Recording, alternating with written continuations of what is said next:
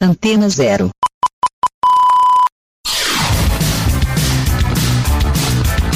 Começa agora na Antena Zero. Let's Go Skate Radio.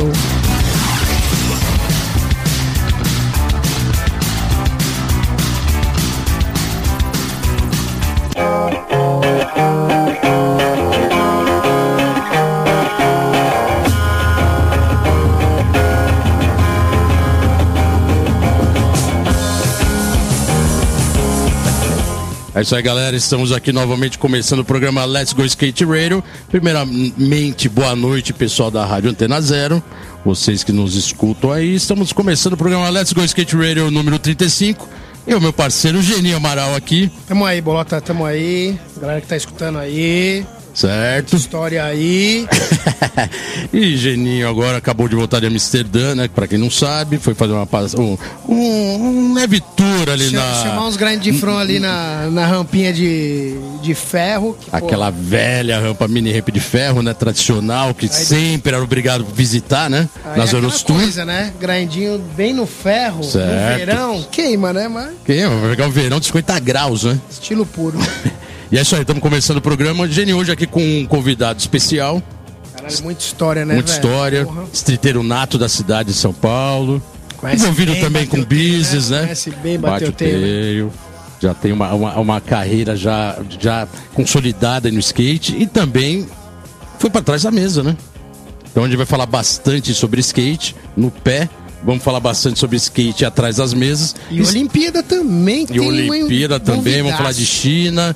Tem um envolvimento bem legal com o skate. Estamos hoje aqui, senhoras e senhores, com o Thiago Garcia. Salve, Valeu. salve, rapaziada. Boa noite todo mundo aí, todos os ouvintes aí da Let's Go Skate Radio. Boa. Legal, Thiago, obrigadão por ter vindo, obrigado mesmo. Tava na correria, né, que eu sei, né? Tocando a empresa. Tava Future aí, Skateboard. pra andar de skate um pouquinho à tarde. Boa. Tudo certinho. Estamos aqui perto do centro, né? Já é um Opa. belo de um pretexto. Já tá é só colar, né? Tipo, É. sai da sessão, já cola. Faz parte ali, né? Sessãozinha, depois um matezinho. Um matezinho, puta, Aí depois tradicional, o né? compromisso no final da noite. Tudo certo. Tudo certo. Irado, irado. Tiago, brigadão. É, começando Obrigado o vocês programa. pelo convite. É, sempre, né? A gente traz aqui os entrevistados, a gente puxa lá do começo, porque as histórias, por incrível que pareça, se parecem muito, né? Como começou a andar de skate, ah, determinado período, alguns skatistas têm um, um pouco as mesmas histórias, né? E, e aí, de você, eu queria saber como foi o primeiro contato com o skate, como começou. Você olhou e falou, puta, skate, legal, é isso que eu quero. Mano, é, o meu primeiro contato, na real, é, eu tenho um, um primo que mora em São Bernardo, mais ou menos em 87. Ele morava bem, morava, acho que ele mora ainda ali, bem perto da pista do Passo Municipal ali. Uhum.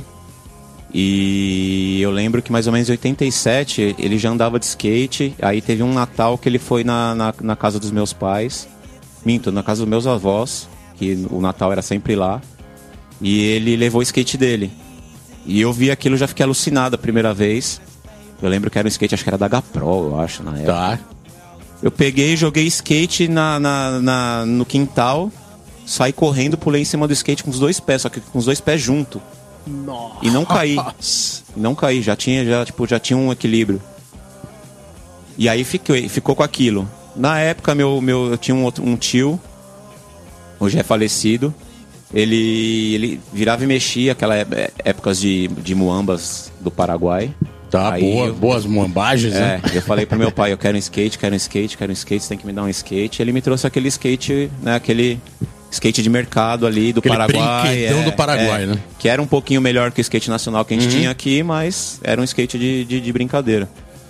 Isso foi em 89 Tá. que, tipo, que eu ganhei skate.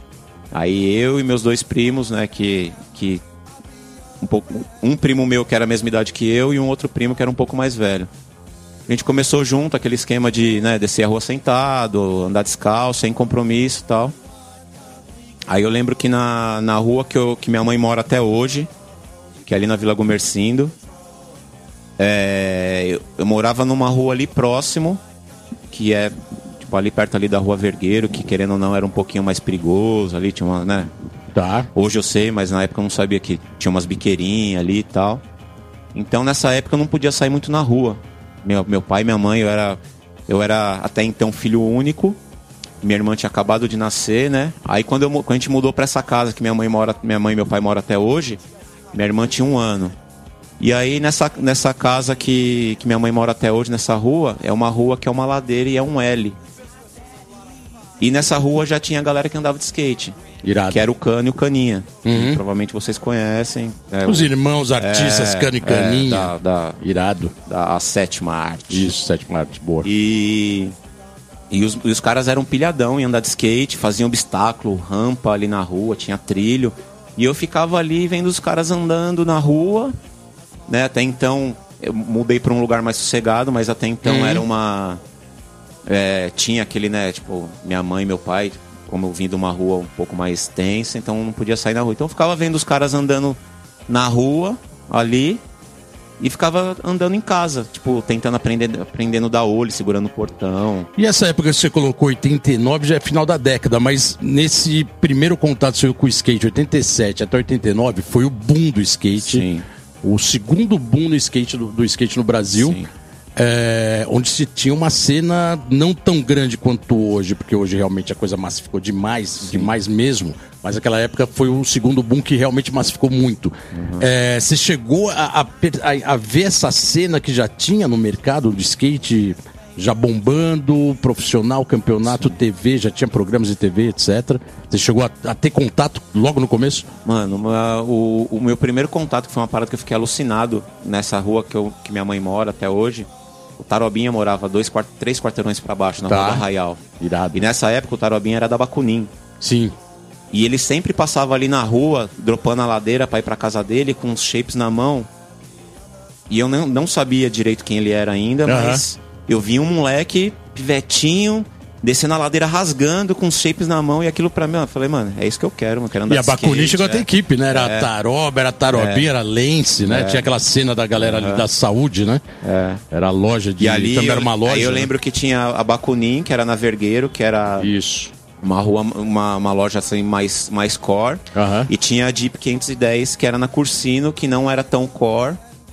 Né? Tipo, era uma... Mas apoiava também uma É, galera, sim, né? Já sim, tinha uma sim. equipe também, tinha um apoio. Os lojistas naquela época tinham Sim. esse apoio com, com vários skatistas da região, né? Sim, aí eu lembro É uma que, cena legal. Aí eu lembro que eu ia na loja, por exemplo, na Jeep, eu lembro que era o caminho que eu ia com a minha mãe caminhando pra casa da minha tia, Uhum. que era ali próximo. E eu sempre passava na frente da, da Jeep.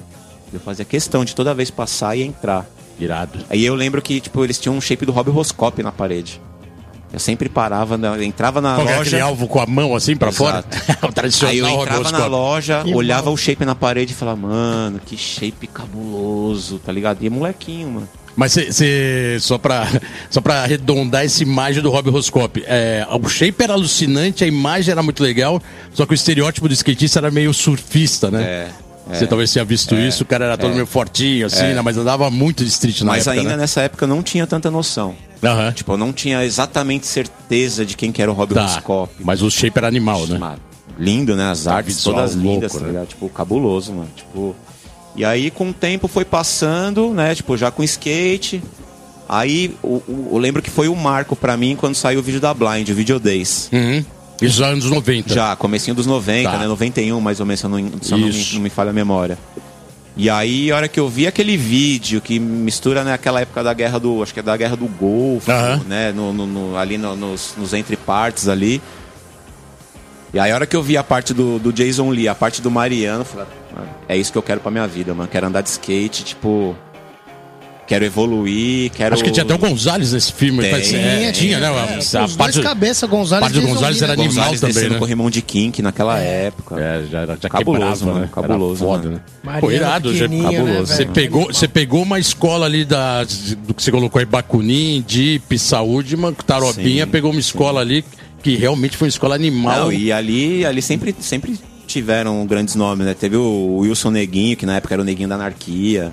Exatamente. Nossa, mano. Tipo, Wilson Rosa. É, eu lembro, eu lembro que na, na época, tipo, tinha o, o Iena, ele, ele foi numa fase que ele tava meio parado de andar, mas o Iena era meio que uma lenda na, no bairro, que era um olho mais alto e que não sei o quê.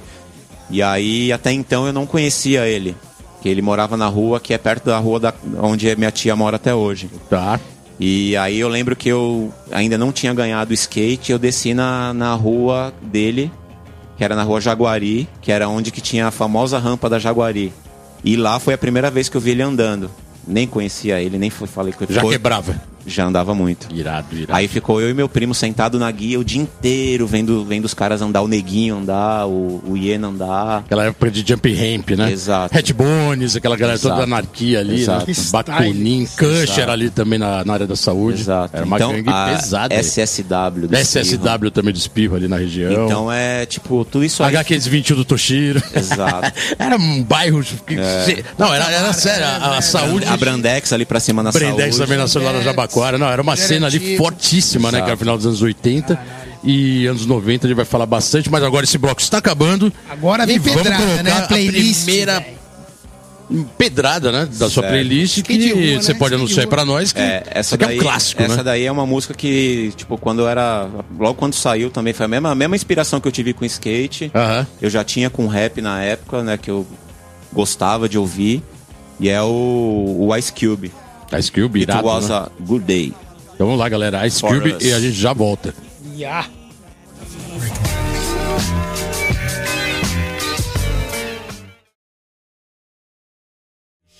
What the fuck I'm thinking about?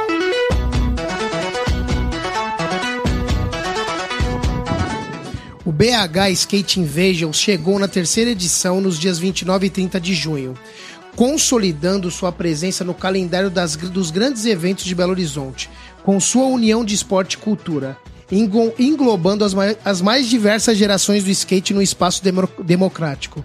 Já se tornou um evento aguardado por todos os skatistas no Brasil inteiro. E nesse ano ainda contou com o lendário Steve Alba, o americano que descobriu as piscinas, e Tony Magnusso, skatista de vertical dos anos 80. O Quintal Skate Park, localizado na cidade de São, São José dos Campos, teve a honra de receber no começo de junho alguns nomes da história do skate nacional e internacional. Lendas como os americanos Ed Elgueira, Tony Magnusson, que também estava em Tony Belo Mag. Horizonte, Tony Mag, e os brazucas Tio Liba, Jeff Cocon, Álvaro Porquê e atletas da nova geração. No palco, as bandas Black Donalds e DJ Lobil fizeram o som rolar na confraternização do skate nacional. Let's go skate radio, skate radio, skate radio, skate radio, skate radio. É isso aí, galera. Estamos de volta aqui no programa Let's Go Skate Radio. Genil, Let's Go Skate Radio hoje com Thiago Garcia. Skate puro, né, velho? Skate de rua. Thiago, é, é- é engraçado que seu nome é Thiago Garcia, mas a galera lembra muito mais de você, Thiago da Future.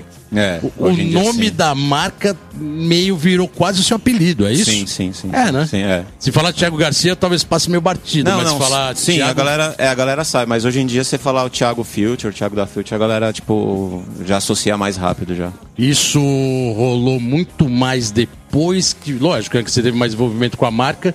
é, Porque hoje você é um dos sócios da Future. Sim. Ah, até no começo, como você colocou até em off pra gente, não.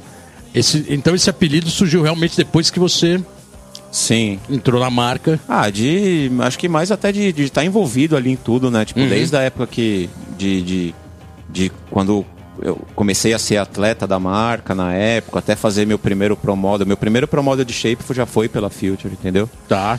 E Ah, seu primeiro model Meu primeiro pro, pro model model foi pela Future. Que foi aquele negócio que eu tava te falando. Eu era da Drop Dead, né? Usava roupa, shape, tudo. Drop Tá. Dead, Drop Shoes. Aí o Eduardo e o Marcelo Santos na época falou, ó, mano, seria legal se você conseguisse é, um- algum patrão de shape pra te ajudar, né? Até, até no orçamento vai te ajudar.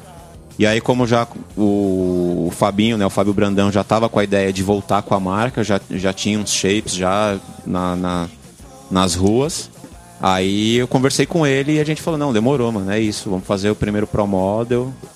E acho que tem tudo a ver, tal, não sei o que. Daí Isso a gente tá falando de 2000 e... eu passei pra Pro de 2002 pra 2003. Era pra ter passado de 2001 pra 2002, Tá. só que aí no final de 2001 eu torci meu, meu joelho, eu tive um problema no menisco. Fiquei em torno de seis meses sem andar. Aquela época era foda, É, né, mano? fiquei sem, tinha saído pra fazer um. Mano, mais engraçado foi, né, tipo, eu nunca fui muito de andar em corrimão e essa época eu tava andando muito em corrimão. É, eu lembro que eu tinha feito umas imagens com, com o César, com o Lesgal.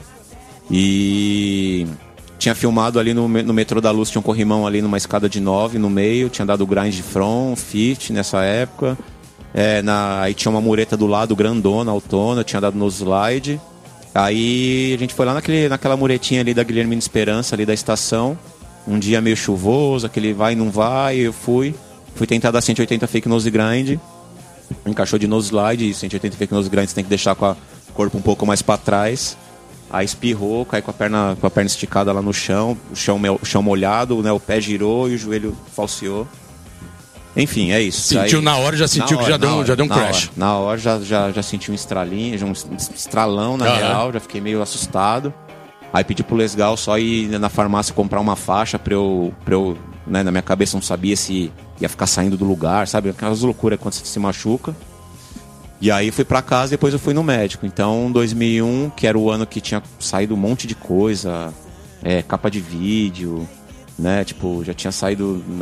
Antes já tinha saído capa da tribo, videoparte. Então eu não tinha mais o que fazer como amador. Os caras da Drop falaram, não, você tem que passar pra pro e tal. Só que aí no final do, né, tipo, no meio, do meio pro final do ano, eu, que, eu torci o joelho e tive que esperar 2002 inteiro pra andar como profissional já totalmente recuperado. Você colocou agora um lance bem legal. Você falou que você já tinha feito, vamos colocar assim, entre aspas, quase tudo que tinha que ser feito no amador, né? É, Hoje, a gente vai falar ainda mais sobre isso. Hoje você trabalha também como juiz de campeonatos da CBSK. Sim. Então tem toda aquela. toda aquela. É, aquele curso, né, para ser juiz, que a gente acompanha. É, e mudou também alguns critérios aí que a gente vai falar sobre isso também. Sim.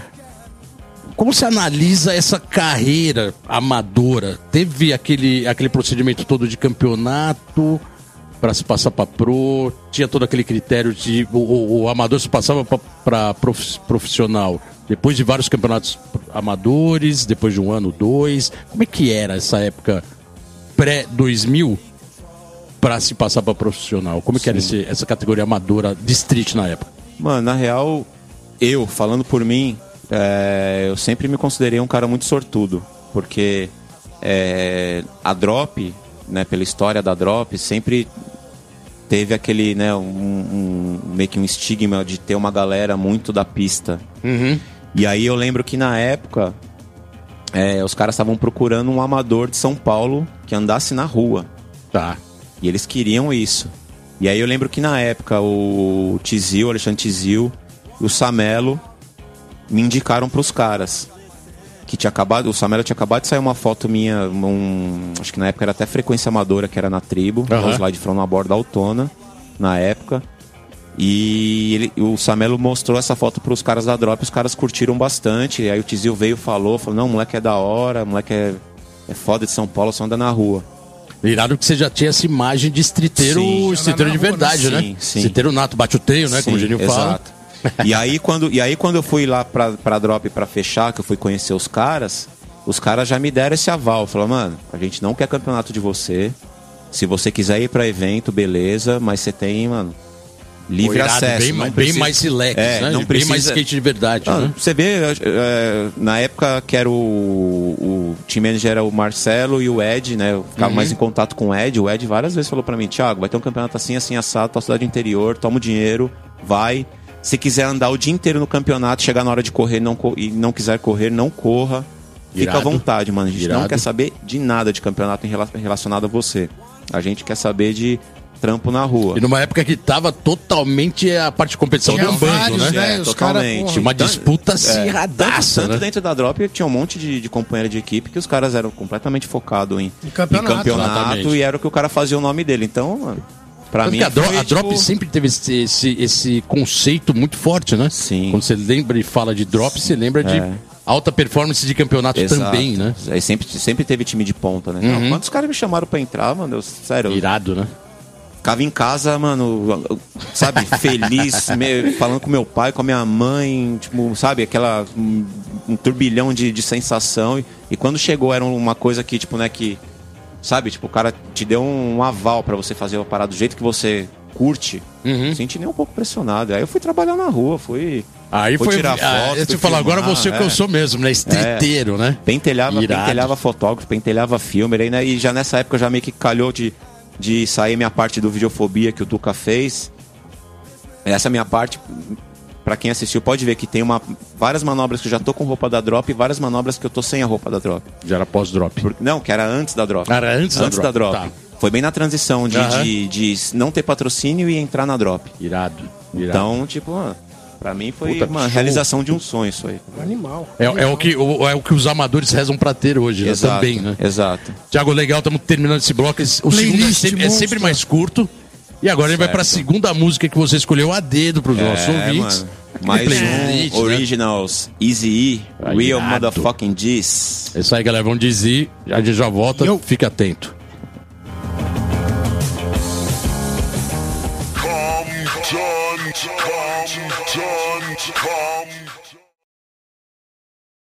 Let's go skate radio, skate radio, skate radio, skate radio, skate radio. É isso aí, galera. Estamos de volta aqui no programa Let's Go Skate Radio. Let's Go Skate Radio número 35. 35, né? 35. 35. Genil também na área. Style. Thiago Garcia é o Future. Skate, né, velho? Bate o vamos. teio. Vamos que vamos. É... Pô, Thiago, legal que você colocou esse perfil, né? Pelo menos o, o seu na, na, na transição de do amador pro profissional. É, O skate hoje mudou bastante, né, cara? A gente tava conversando isso em off, puta, tá tendo uma reviravolta. A gente até questiona que o próprio mercado não sabe que rumo tá tomando, né?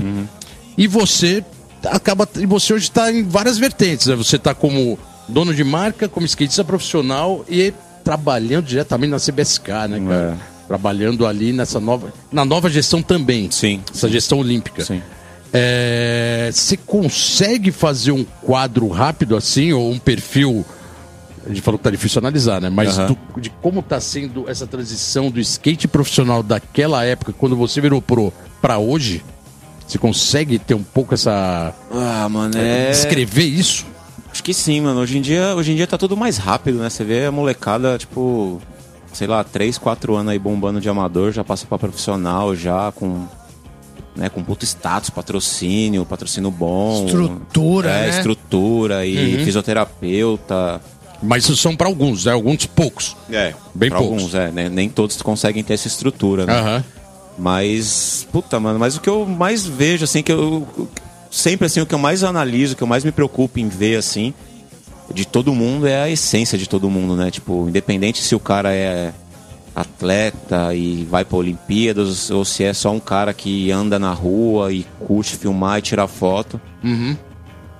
Sou, né? O sou, a alma do cara é, mano, do skate, assim, cê, essa essência é o que eu valorizo, né? E só que, mano, é, é difícil falar isso aí, fazer esse, esse, essa compara Essa esse paralelo. É. O, tem, tem um lance que eu tenho visto muito hoje, e até coloco pra você se na sua época tinha. O amador, não lembro se na sua época, tinha poucos, que eu lembro que a gente se policiava muito de não ter premiação em grana Sim. pro amador. Sim. Não sei se quando você era amador tinha campeonatos, ou, ou se você via. Acho Quase que tinha, nunca. Quase nunca, Quase né? nunca. E hoje eu tenho visto muito campeonato amador Sim. colocando grana, Sim. premiação, o valor em grana aí tudo bem. Mas colocando grana. E eu lembro que durante muito tempo a gente tentou combater isso, instruindo até organizadores de eventos, né, que chegavam aí do interior ou de outros estados, falando, ah, legal, a gente vai dar uma grana para amador. A gente tentava combater isso. Sim. E hoje virou um pouco bem comum. É, Como que as- você que está na CBSK, como a CBSK vê isso? É, ela meio autoriza isso, não autoriza, acaba Mano. acontecendo e não tem o que fazer? É, normalmente esses campeonatos que, que, que valem dinheiro para amador, normalmente não é homologado pela Não é CBSK. homologado, tá. É, a. CBSK normalmente não, não, Não, é. instrui Exato. de ter campeonato amador Exato. com grana. Mas eu acho que é uma nova realidade, na real, né? Acho que não tem nem muito. Sei lá, não sei, se- não sei dizer se é, se é certo ou se é errado. Querendo ou não, os moleques que são amadores, os moleques têm a mesma necessidade que a gente. Na real, os moleques muitas vezes estão muito mais na rua que a gente. Mas é que o amador ele acaba tendo uma estrutura para ter todo o subsídio, né, de grana, de locomoção, de viagem, Sim. de tudo, como sempre Sim. teve. É, Mas o nome amador já diz que não ganha É. premiação É. em dinheiro. O É. profissional, grana e Sim. dinheiro. É, Isso indo pelo lado bem básico do, do- do- da categoria, né? Amador, profissional. Só de saber que a CBSK não homologa esse tipo de evento, então, particularmente, acho que também não é muito a É, favor, né? particularmente lá dentro, eu não sei como que os caras vem isso, né? Aham. Tipo, que eu, eu tenho mais eu tenho bastante contato com todos os caras ali, tem as portas abertas. Mas eu fico mais ali pelo lado ali de juiz, ir pra julgar os campeonatos e tal, né? Tipo, tenho anos de experiência jogando campeonato, tipo, várias, até quando eu era amador, tipo, como eu era um cara que não corria campeonato, ou ia. Já te jogava pra ser é, juiz. os caras me colocavam, tipo, Boa. já como juiz, já até como amador, entendeu? Aham. Então eu tenho, tipo, mano, tenho uma puta bagagem de, de juiz desde a época de amador, tipo. Esse critério olímpico, é, até na parte de julgamento, a gente tava falando isso em off também, é, não é exclusivamente de Brasil. Isso, esse critério olímpico vai começar a colocar uma, entre aspas, uma cartilha, né? Sim. Talvez uma cartilha nova de, da forma de competição Exato. e etc. Principalmente o, o jeito de Street League, né? Exato, Porque é. o bagulho é feito pra isso, é um jogo, né, mano? O bagulho é um... É, Exatamente. jogo, estratégia, e quem, quem souber jogar o jogo se dá bem. Quem não souber, E Tchau. você que já estava de juiz há certo tempo, lá desde o amador, o, o- o básico da CBSK que sempre veio conduzindo aqui no Brasil e agora se aprimorando nesse aspecto olímpico. Sim. Tá mudando muito esse critério? Mano, mudou bastante, mano. Mudou Aham. bastante porque assim, ó, na- lá no, no- no começo, ali no. Quando eu jogava campeonato ali como amador, até já como profissional, era aquele formato, aquele formato, né? Um minuto, né? 45 segundos, e jogar a volta, final com duas voltas. Tá. E era aquele, aquilo que a gente ficou acostumado até, sei lá, meio dos anos 2000. Com o tempo vem entrando, né, começou, lógico, com influ- influência vindo da América, é, Jam Session, todo mundo junto, né, Jam Session alternada, e aí agora tem esse esquema da, da, da Street League, né, que é a parada, tipo, você vai pontuando, tem a pontuação por manobra, Aham. tem a, pontua- a pontuação por, por uma linha que você faz, né? Tem, tem dentro os 45 segundos, e é importante, tem um peso importante também. É, então, tipo, e, e tem a, né, o, a finaleira lá, que é, o, que é os banger mesmo, né? Que Sim. os caras têm que dropar as manobras mais foda. E é isso, mano. Então você tem, tipo, eu não tive problema com essa adaptação. Eu consegui me adaptar bem, tanto por assistir Street League e por gostar de ver skate, né? E esse o skate... Mountain Dew também foi- é, bem similar. É, né? não, agora tá todo, todos os campeonatos É, mais que ser. famosos, até, acredito eu que até na Europa, todos são esse, esse formato O Brasil agora, não tem esse o- formato no dia a dia, né? Esse formato duas voltas e best trick não tem, né? Não, nos de amador normalmente No não. amador não é tem, é o o- tradicionalzão. é o tradicional, é. né? É o Mas tradicionalzão. No, no STU, sim. O STU os já é esse formato. Mas STU os é campeonatos de formato. amador hoje em dia, os caras fazem, né? Volta até o final, aí na, na semifinal. Na final, Na os caras final. acabam colocando ah, Jam Session alternada. Tá. Tanto, tanto é que vários campeonatos de amador que eu julgo que tem, você vê que os moleques estão até meio perdidos, que os moleques não têm o costume de correr. Né? Já diferente do É Pro. novo, né? É Parada novo, é um formato Ah, novo. eles mesmos também acabam estranhando um pouco na Tanto- hora ali, é, né? Tanto é que no começo, nos primeiros campeonatos que a gente jogou, tipo uma Jam Session alternada, os caras, os próprios pros, quando iam correr, os caras não entendiam. Achavam que se fosse uma Jam Session todo mundo junto, sei lá, se matando e se trombando, ia conseguir andar mais. Aham. Eu falei, eu sempre falo pros caras, você quer fazer Jam Session desse jeito? Beleza, só que fique bem ciente que a gente não vai conseguir ver. Tudo. Mas quantos na Jam Session juntos? Ah, Em depende, média? às vezes é cinco na mesma bateria. Isso me lembrou que no Canadá, em 95, 6, 6, se eu não me engano, foi, um, foi eu acho que um dos primeiros campeonatos com Jam Session de 2, Homem a 3, homem. homem a Homem homem, homem. 2, 3. E ali já foi uma dificuldade para alguns. Por exemplo, o Ferrugem sentiu muito É. isso. Até, até, até a gente colocou que isso foi uma maneira dele não pontuar mais É. lá fora. Fizeram exclusivamente para derrubar ele, porque ele estava ganhando muito campeonato, né? É um formato que eu acho interessante, que não é usado muito né, nos campeonatos, é esse formato de, de disputa homem a homem. Porque muitas vezes nesse campeonato você faz o disputa homem a homem, você fica ali analisando, é, você tira ali quem tá andando melhor. Né? E, muitas vezes você não precisa nem dar nota, você só, puta, não, fulano andou melhor, você anota as manobras ali, né? Faz o scouting ali e já era. É um formato interessante, apesar que a galera não usa muito. Mas Tá. esse formato de, da Street League eu acho um formato bem justo.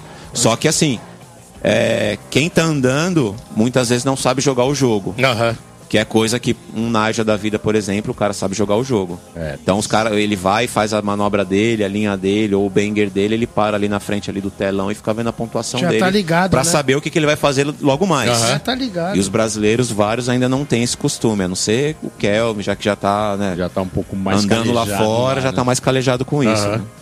Irado. Legal, Thiago, estamos terminando mais, essa, eh, mais esse bloco. Playlist, Aquele- velho. Aquela terceira pedrada aí que você separou a dedo para nossos ouvintes. Vamos que vamos. Essa é roots, hein? Slick Rick, Sitting in My Car. Pô, Slick Rick na veia.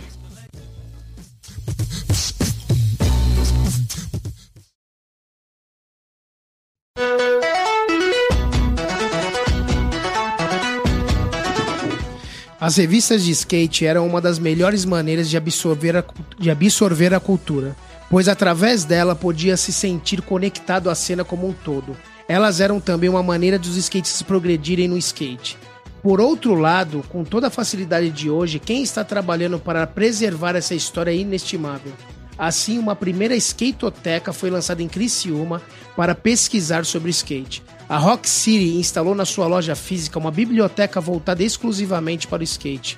A intenção é preservar materiais de skate impressos, construindo uma biblioteca de skate acessível ao público. Ótima iniciativa. Karen Jones postou um vídeo em seu canal Garagem do, de Unicórnio, na Snack, a maior rede multiplataforma brasileira de social vídeo, contando o porquê de ter desistido de tentar uma vaga para participar das Olimpíadas 2020 em Tóquio. Atleta influenciadora, tetracampeã no vertical, contou que sua categoria acabou não entrando, como todo mundo sabe que ela é do Vert, né, do Halfpipe, na competição de 2020. Acesse o canal para mais detalhes e quem ouviu o programa na entrevista dela aqui ouviu ela colocando que estava realmente batalhando ainda para ir para as Olimpíadas. vaguinha. Aquela vaga.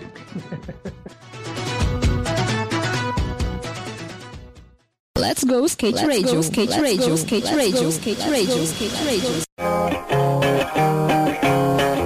É isso aí, galera. Estamos de volta aqui no programa Let's Go Skate Radio número 35. Genil, falando de skate, falando de mercado, falando de competição. Thiago Muito style. Muita atuando em várias skate, áreas, né, cara? Pô, Bem legal isso. hora. E, e, logicamente, a gente também não pode deixar de falar da marca que você atua hoje, que você é um dos sócios, que é a Future, né? Sim.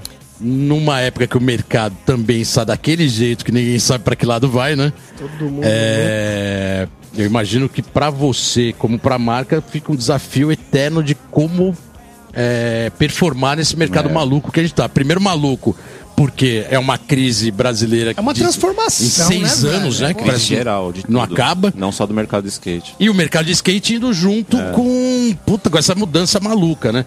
Como, como- é, primeiro, é, conta um pouco, como, conta um pouco, né, sobre a Future, o, o início dela, né? A gente tava falando aqui como ela começou e tal, e você entrou na marca. E também, na sequência, como tá trabalhar a marca hoje no mercado de skate no Brasil. É, então, a Future, o começo dela foi em 96. Na, na época, é, eu não fazia parte da equipe, só andava junto com, com os caras. Eles estavam eles estavam filmando um- o primeiro vídeo da marca que chama Metrópole, que foi gravado de 96, saiu lá pra 97. De quem que era o vídeo mesmo? Metrópole foi bem legal, né? O Metrópole, o esse vídeo, o primeiro vídeo, não é o Metrópole do Vaguinho. Ah, tá, é o outro, tá. É, o, o primeiro vídeo da Future, o nome foi ah, Metrópole. o nome foi entendeu? Metrópole, tá. É. E aí a formação era Márcio Conrado, Fábio Brandão, Marcelo Kiyoshi, ah, Kamal. Aí no, no decorrer o Chopa, o Atila Chopa, que é fotógrafo hoje em dia, é, entrou na marca e fizeram o vídeo. Eu comandava sempre junto com a galera, eu tenho algumas manobras na, na, na parte de amigos. A marca começou basicamente aí e na necessidade né, de, de não ter que ficar comprando shape, o, o- todos eles se, se, se uniram e resolveram produzir shapes, a, a princípio para consumo próprio, né? Legal. Bem anos 90. É, bem né? anos 90, né? Do it yourself, Exato. né? E aí depois, com o tempo, começou a vender na, na- na- nas, nas lojas, assim, mas uma coisa bem informal mesmo. E aí com o tempo foi cada um cuidar da sua vida, né? Tipo, né? A idade vai. A galera vai ficando um pouco mais velha, tipo. Kamal foi fazer faculdade de matemática, o Fabinho foi fazer faculdade de publicidade, Kiyoshi direito, Conrado, se eu não me engano, época- nessa época ele já foi pra gringa, ficou um tempão na gringa. E foi cada um por um canto e a marca deu uma pausa. Aí quando foi lá para 2001, se não me falha a memória, é, o Fabinho trabalhava na agência de publicidade, né? Tipo, e, e queria, né, voltar com a marca, começar né, a, a, retomar essa marca e foi daí que a gente meio que trocou uma ideia e eu falei, mano, a gente juntou a fome com vontade de comer. Ele uhum. ficava ali, né? Ele, ele, o Fabinho, tudo que você vê da Future, ele que faz o desenvolvimento. Ah, a parte de desenvolvimento é dele. Desenvolvimento, Design, a etc. parte de marketing. Uhum. Hoje em dia os vídeos, ele que edita. Toda essa parte ele que faz. E.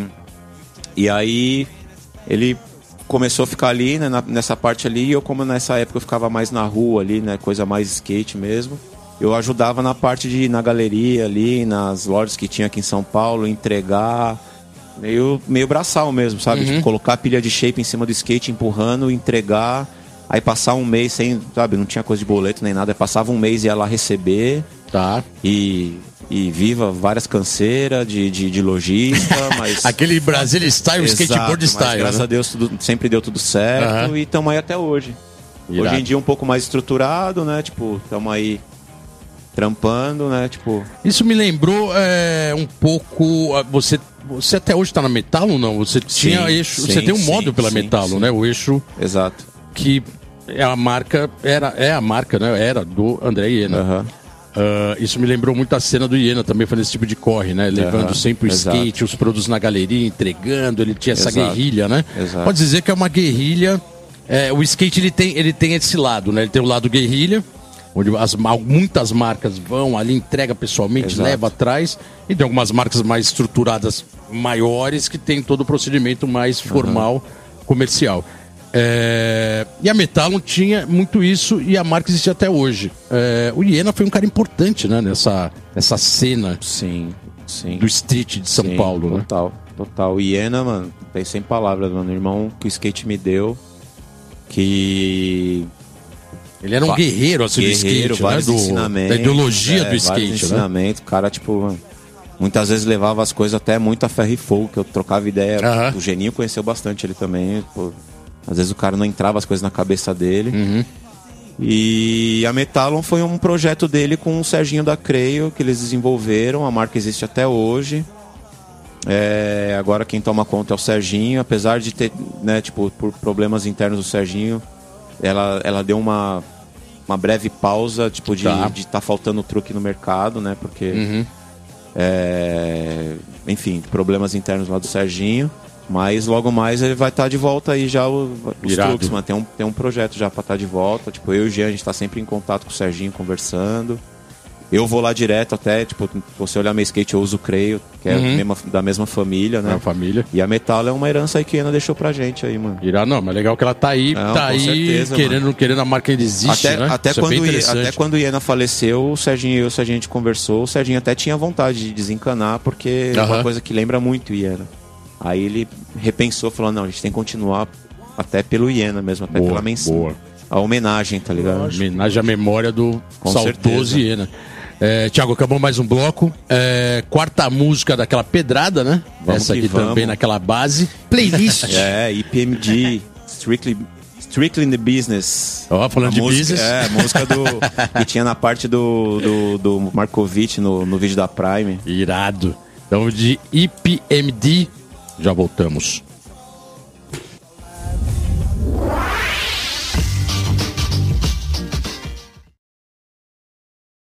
Let's go skate Let's radio, go, skate radio, skate radio, skate radio, skate radio. É isso aí, galera. Estamos de volta aqui no programa Let's Go Skate Radio número 35. 35, velho. A 35. Porra, passa muito rápido, né, mano? Caralho, velho. Tanta ah, coisa ainda pra falar, mano. Um monte de, um dois, monte de coisa no roteiro. E aí a gente tava falando na, no bloco anterior sobre a marca, né? Sobre a Future. É, você deu um resumo de como ela começou. E ela tem uma equipe legal, né, cara? Tem uma equipe de peso. Tem o César Gordo. Sim. JN Charles, o Thiago Garcia, né? Que você acha que você conhece. Bruno Agueiro, Guilherme Silva, Pai Brandão. Isso. É... E a gente colocou também no, no bloco anterior, não entrou muito no detalhe mercadológico, mas o mercado além da crise, está um mercado difícil. Como que a Future está conseguindo performar nesse mercado maluco e se manter no game? Né? Acho que esse é o grande, que... é o grande questionamento, né? As skate shops com problema, ah, mercado consumidor sem grana, quer dizer, virou um ciclo vicioso difícil, né? Sim, sim. Quer dizer, eu, eu imagino que hoje nunca foi tão difícil trabalhar o mercado para conseguir superar isso. Como, como vocês estão conseguindo performar nessa atual circunstância Brasil, né? Sim. Só falando da equipe aqui, fazendo, fazer duas menções hon- honrosas aqui, né? Por Que o favor. Kamal, que é mais Ah. do que da família, né? Ah, ele, ele tá ainda na, ele tá na marca, tá boa. Marcos Vinícius. Não, não presente sempre, mas Uhum. sempre tá opinando ali, tá sempre junto, que ele tá no corre da música. E o Legal. Chopa, né? Que sempre ajuda a gente também. Que é mais do que da família também. Também é presente. É, o que a gente está sempre tentando procurar, né? A gente está sempre tentando fazer, sabe? é, hoje em dia, que nem a gente está falando ali em off ali, procurando diferenciais, né? No mercado que, tipo, sei lá, vira e mexe lojista fala que que shape não tá vendendo direito, né? Que, que a- os hard goods não estão vendendo direito, então a gente vai tá, tá tentando sempre desenvolver alguma outra coisa a mais. Por exemplo, esse, essa última coleção de inverno a gente fez uma coleção grande com jaqueta, quebra-vento, moletom, boné, touca, calça que a gente até então nunca tinha feito ainda, né? Vocês estão também atuando bastante no, na Ah, vestimenta, sim, né? Sim, sim, Tá. sim, porque é o que. Faz parte, né? Ah, Pô, com é legal pra certeza. caralho. Com certeza. E é, e é muito style, né? Você pegar, Uhum. colocar uma roupa que você acompanhou o desenvolvimento desde o começo e. E depois você usa e muitas vezes é sa- satisfatória, do jeito que você. Puta, tá do jeito que eu queria mesmo. Tá, legal, legal. E só que ao mesmo tempo é difícil, né? Que a parte de confecção envolve muita coisa, então é difícil ser. Mas é isso, basicamente é isso. A gente tá. Continua, né? A gente continua priorizando pela qualidade dos nossos shapes, tanto de marfim como de maple. Uhum. Sempre produto de qualidade, mas ao mesmo tempo a gente tá tendo que, né, na, na- naquele. No velho sem maldade, né? A gente tá tendo que rebolar para conseguir driblar o, essa, essa crise de mercado que é geral, né? E o mercado de skate, apesar de ser grande, mas ainda não é tão bem estruturado, então qualquer balançadinha que a economia dá, a gente já, dá, já sente mais do que todo mundo, né? Onde, onde que pega mais hoje nesse mercado? Porque é engraçado, é. Eu vou ser bem sincero, eu, eu sempre fui da parte. Eu sempre fui da área de mídia, né? Sempre fui da área de divulgar o trabalho de vocês, o trabalho de fomentar da melhor maneira possível o mercado e, a- e as marcas. Aham. E desde sempre é, é um pouco o mesmo discurso, né? Vamos, vamos colocar assim. O mercado ele nunca é muito bem estruturado. Só que a gente já está falando de 40 anos em média de mercado, é, de marcas que existiram e sumiram, voltaram ou, ou que estão aí até hoje. Só que a gente ainda tem esse, esse um pouco essa, essa sina do mercado amador. Você acha que o nosso mercado é muito amador nesse sentido? Parece que às vezes ele melhora, né? Parece que Sim. a hora que a economia dá uma bombada, parece que o mercado melhora como um todo. Mas a hora que vem a crise, parece que todo mundo volta a ser amador, mas amador demais, né? Sim. Onde que tá o, o- o- o- o tendão de Aquiles aí do mercado hoje? Mano, uma parada que eu acho. Assim. é, tem um pouco de culpa da, da gente, do skate mesmo em geral. Porque, querendo ou não, na época que. Na época de, de vacas gordas, né? Que o mercado tá girando bem, que tá, tem dinheiro, todo mundo consumindo. Começa a aparecer sempre os aventureiros, que muitas vezes não é do skate, nunca Aham. foram do skate, mas entra porque. Sempre aparece. É, porque né, entra pra ver um, um- É um nicho pra ele ganhar dinheiro e ele quer fazer e vai fazer. E um pouco de culpa nossa de, tipo, não se proteger muito, né, desses caras.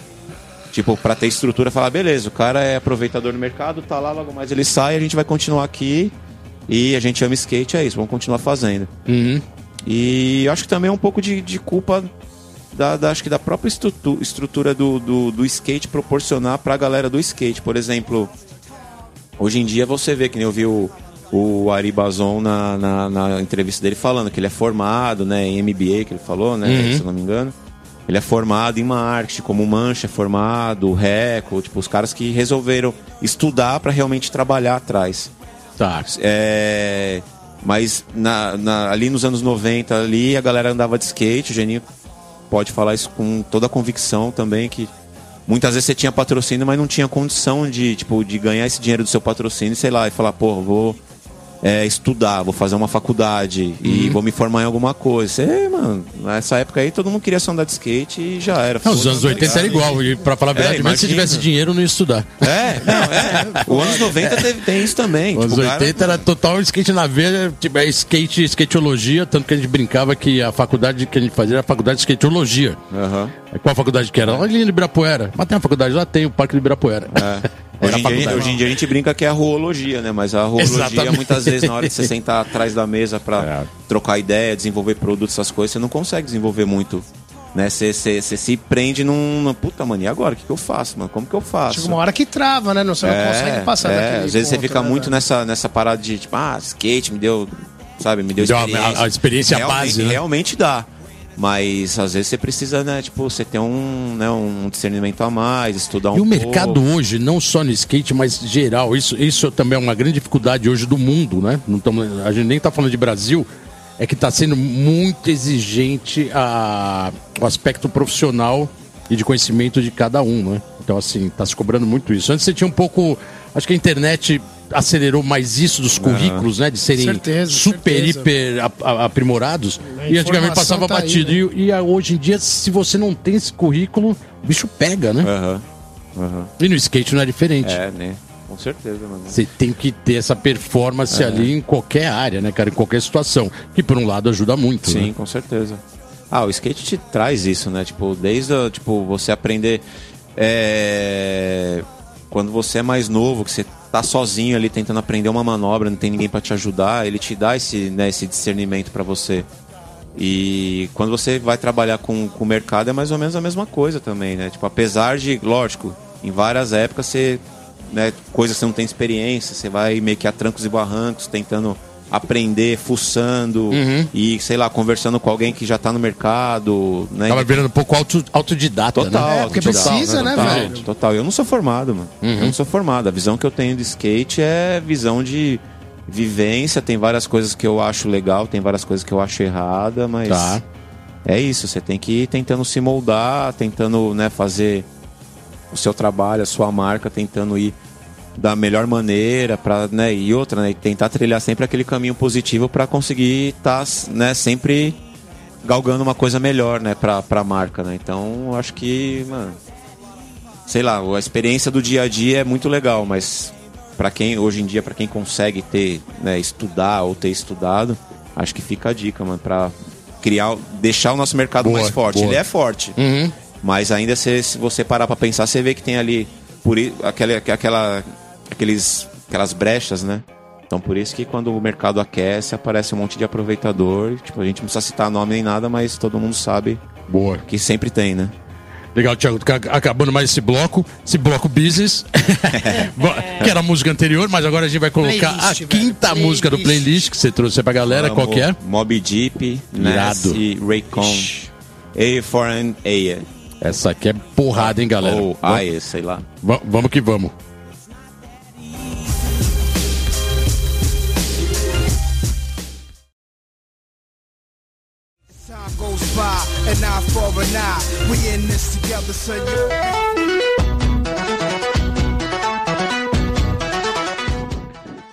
Time let's go Skate Radio agora com sua informação diária. No dia 13 de julho acontece o primeiro campeonato Mignon Crew, que será realizado na Praça 7 Jovens Pastão, na Zona Norte de São Paulo. O evento é organizado pela Mignon Crew e será o primeiro campeonato de pista reformulado de- pelos skatistas locais da categoria amador, feminino e iniciante. Toda arrecadação de alimentos será entregue às famílias necessitadas da quebrada e o valor arrecadado em dinheiro será investido na revitalização da pista. Venda nova do imigrante, Espírito Santo será o novo palco da primeira Copa de Skate, valendo como a segunda etapa do Circuito Estadual 2019. A organização pede atenção no regulamento. Serão 20 vagas para o Mirim, 20 no feminino, 20 no iniciante e 30 no amador. Let's go skate radio, skate radio, skate radio, skate radio, skate radio.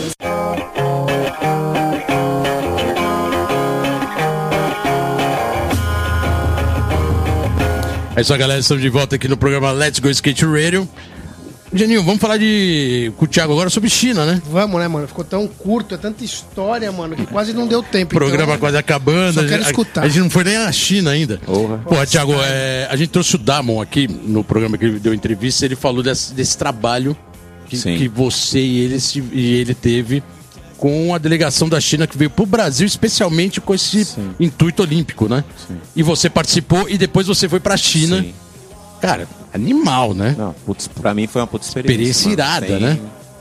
Agradeço só, mano, ao skate eternamente por causa disso, mano. Eu Nunca imaginaria ir por causa de, ir, ir pelo skate pra um país tão longe, cultura completamente diferente. Foi, tipo, alucinante, mano. Além de vocês terem ganhado, lógico, pelo serviço, vocês tiveram toda essa estrutura e o Damon parece que não foi, mas como eu falei aqui, você foi pra China. Sim. Parece que ficou 15 dias, Fiquei né? 15 dias, é. E queria que você contasse um pouco como foi tudo, todo essa, esse, essa, esse trabalho, né, realizado lá, como foi todo esse trâmite. E também se você acha que os chineses têm condições de chegar na China em 2020, que a gente tá falando Aham. quase menos de um ano, é isso? Aham. Quase menos de um ano. Você acha que vai ter um- uma performance ali em cima desse trabalho que eles estão fazendo? Ó, só, só, fala, só indo do começo, né? Tipo, Uhum. eu fui, né?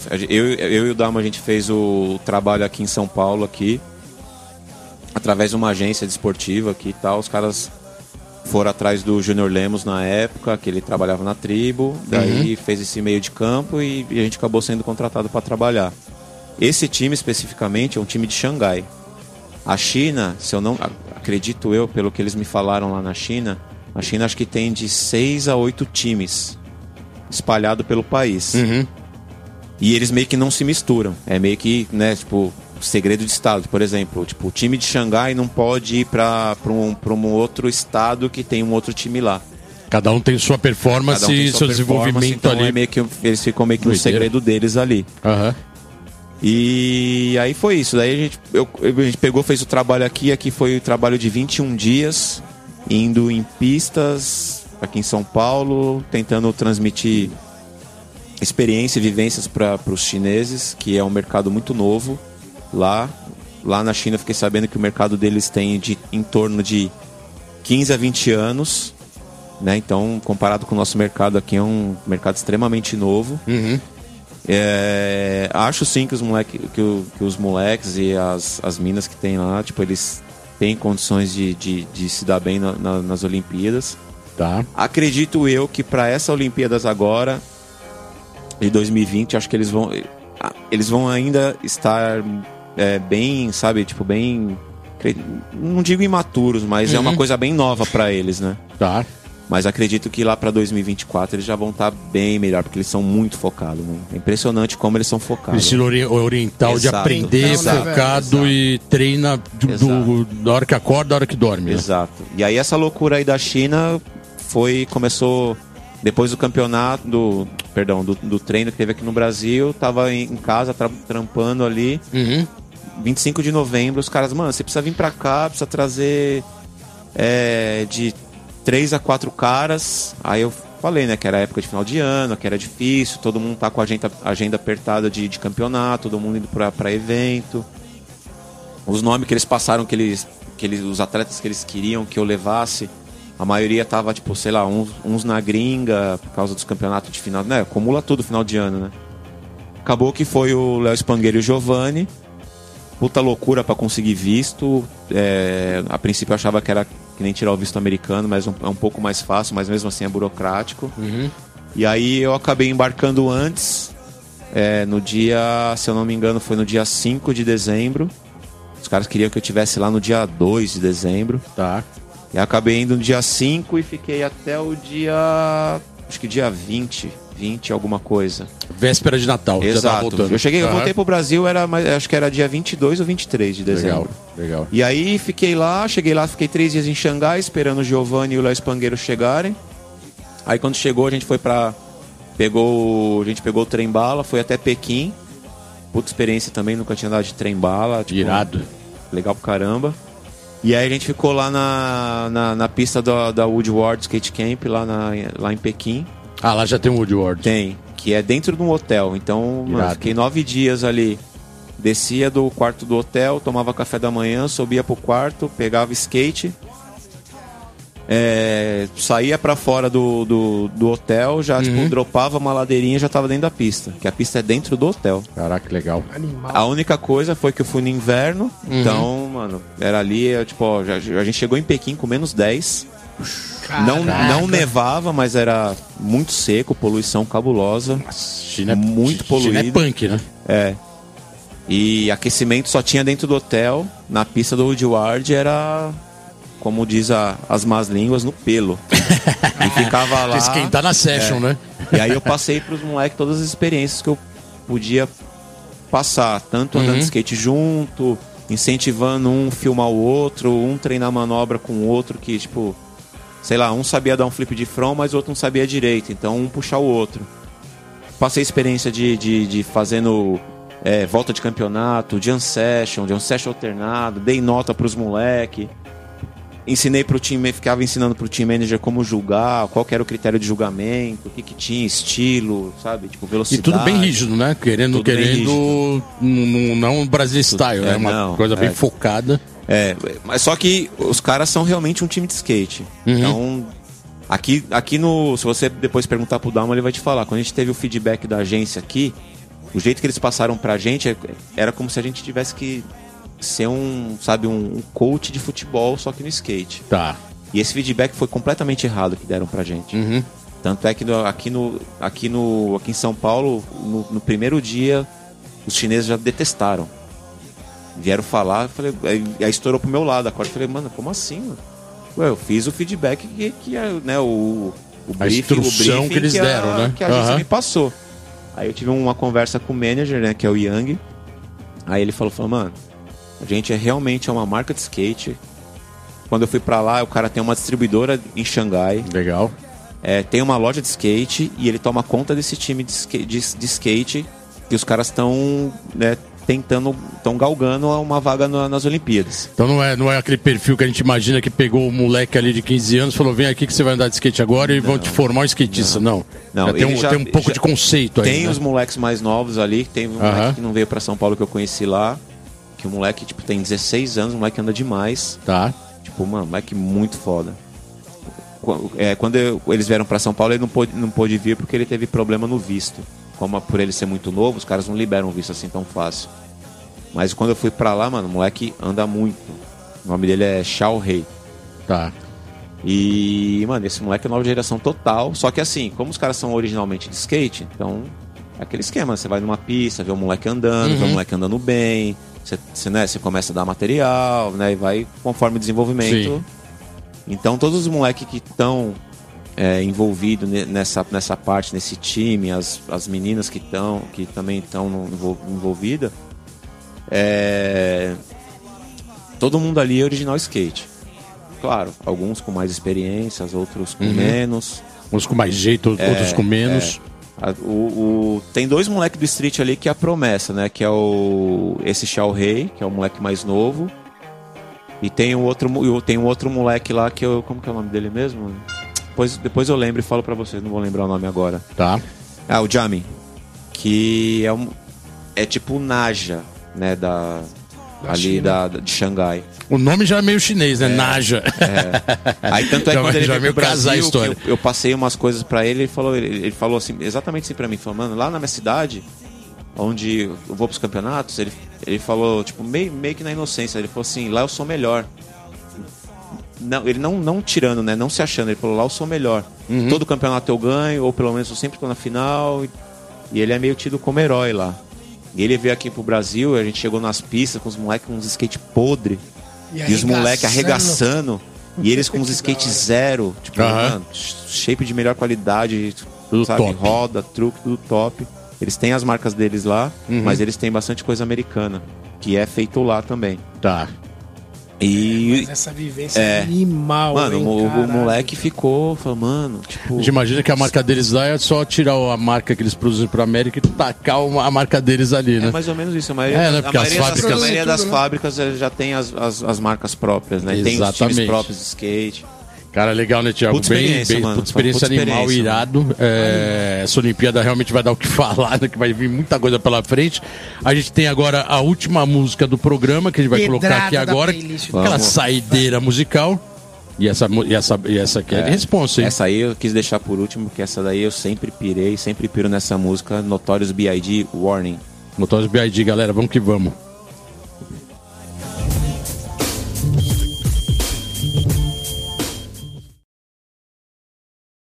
Let's go skate radio, skate radio, skate radio, skate radio, skate radio.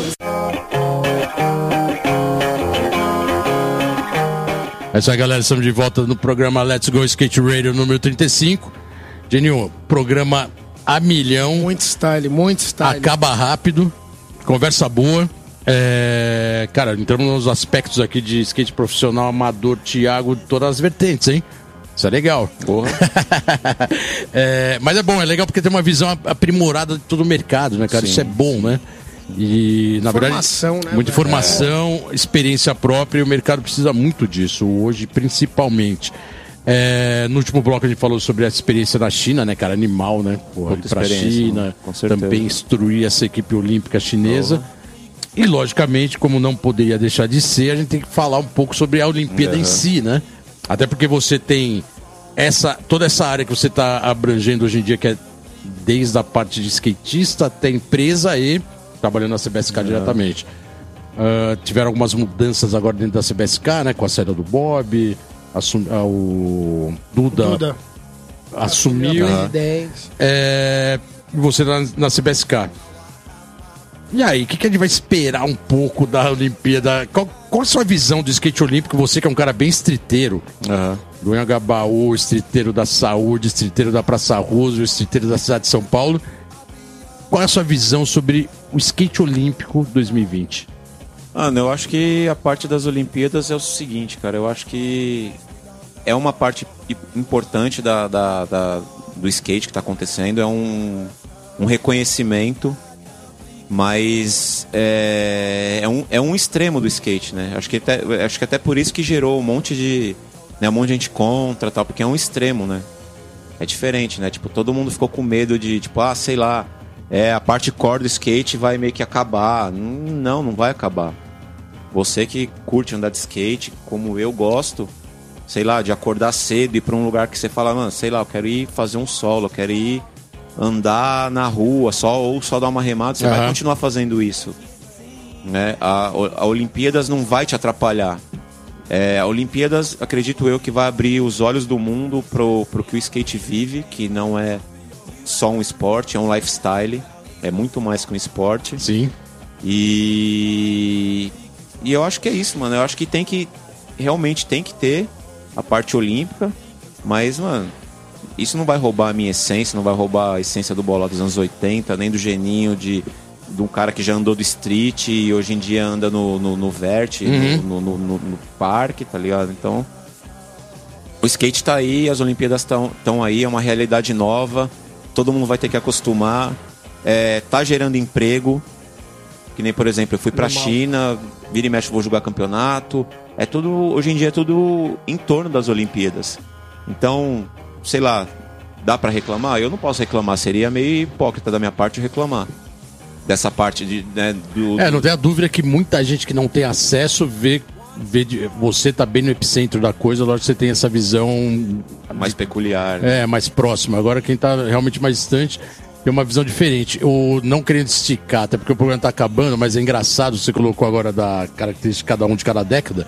Nos anos 80, como o skate era muito underground e marginalizado, a gente, no fundo, no fundo, gostaria de ter um skate olímpico. Aham. Mas isso naquela parte bem ilustrativa, assim, pô, mas skate crescer, se apontar na Olimpíada, que legal, né? Pô, acho que todo mundo vai se dar bem. Eu acho que depois o skate criou uma independência, que sempre foi independente, Sim. né? O skate sempre foi, sempre foi individual, independente, alternativo, lifestyle. Só que ele depois se consolidou como esporte. É, ele, ele criou uma- um mecanismo onde ele se autogeriu, né? Sim, As sim. marcas, os skatistas criaram regras próprias, né? Sim. E no máximo o X Games fazia isso, mas muito com a linguagem do próprio esporte de cada um, né? Tanto do snow, Aham. do próprio skate. É, eu acho que agora, diferente do que a gente pensava nos anos 80, o skate tinha criado uma independência e tinha gerado uma forma única de se trabalhar por ele mesmo. Acho que é um pouco isso que hoje se questiona muito, né? Sim. Pô, o skate tinha criado uma independência, não precisava mais disso, acho que a gente conseguiria se gerar e conseguiria se manter. Só que agora entrou uma Olimpíada, né? E é uma realidade, e não tem mais volta.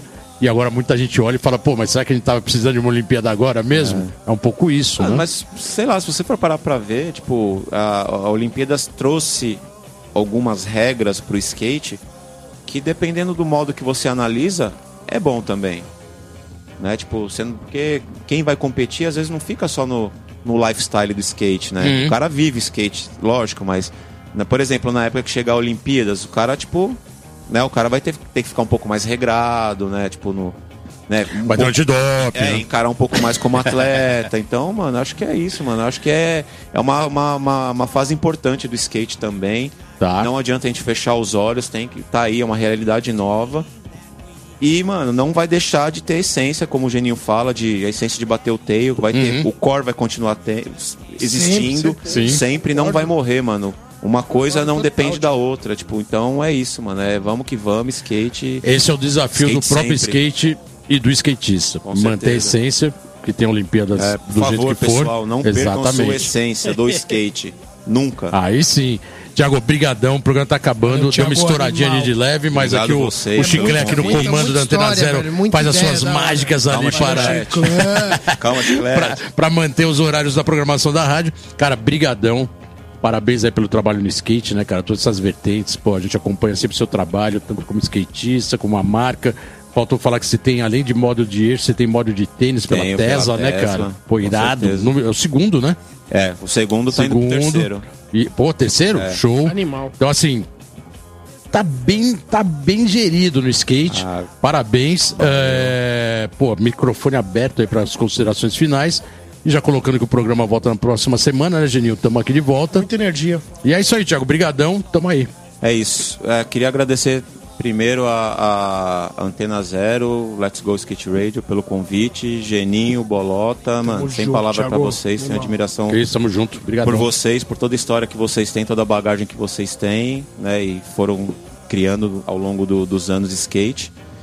E é isso, mano. Espero que eu, de alguma forma, consiga, tenha conseguido plantar uma semente do, do que é o skate pra mim, do, do que eu vejo como, como skatista, empresário, sei lá, skatista profissional, tudo isso. Mas não interessa. Eu sou skater, você é skater sempre e vou morrer skater. Então, Irado. por favor, como né, o, o Geninho sempre fala, não esqueçam de bater sempre o teio. Por gentileza, né, Não mano? percam Caralho. sua essência, independente de qualquer coisa. Skate é isso e todo mundo que tá no meio ama skate. Então é isso. Obrigado vocês pelo convite e vida longa ao Let's Go Skate Radio. Valeu, Thiago. Valeu, Brigadão. Thiago, Tamo obrigado. junto. Galera, semana que vem tamo de volta. Valeu. Até. Puro.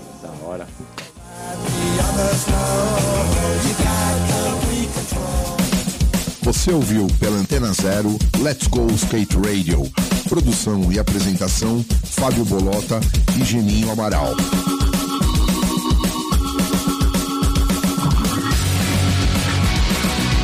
Let's go skate radio, skate radio, skate skate.